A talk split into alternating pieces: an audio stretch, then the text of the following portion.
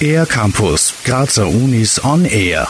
Gesundheit beginnt im Mutterleib. Neben essentiellen Nährstoffen beinhaltet Muttermilch auch bioaktive Stoffe, die zusätzlichen Schutz vor Infektionskrankheiten, Allergien oder Störungen im Stoffwechsel bieten. Eine wichtige Rolle spielen dabei humane Milch-Oligosaccharide, kurz HMO. Was das genau ist, weiß Evelyn Janschak-Renn von der Universitätsklinik für Frauenheilkunde und Geburtshilfe der Medizinischen Universität Graz.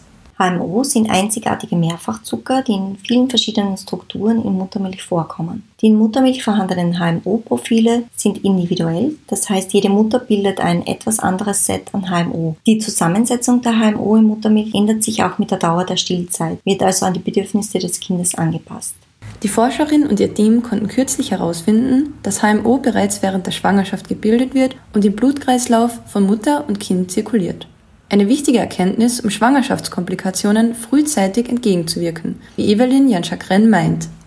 Wenn HMO also schon früh in der Schwangerschaft gebildet werden, können sie möglicherweise ähnliche Schutzfunktionen schon auf die werdende Mutter und das heranwachsende Kind haben. HMO könnte in ähnlicher Weise auf Immunsystem, Mikrobiom oder Infektionsabwehr wirken wie im gestillten Kind. Das Mikrobiom ist die Gesamtheit der menschlichen Mikroorganismen und für Gesundheit und Wohlbefinden enorm wichtig. Aufbauend auf den gewonnenen Forschungsergebnissen beschäftigt sich die Wissenschaftlerin in einer Folgestudie damit, wie Mikrobiom und Schwangerschaft interagieren. Die frühe Entwicklung eines gesunden Darmmikrobioms hilft auch bei der Reifung des Darms, dessen Verdauungs-, aber auch Immunfunktionen. HMO können die Zusammensetzung in Richtung mehr gesundheitsfördernder Bakterien lenken.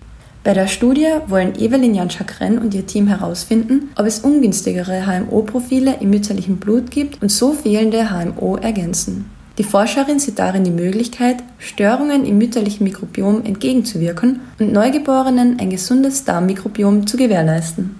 Wenn wir verstehen, wie HMO reguliert werden, können wir hier vielleicht in Zukunft therapeutisch ansetzen. Allerdings stehen wir hier erst ganz am Beginn der Forschung.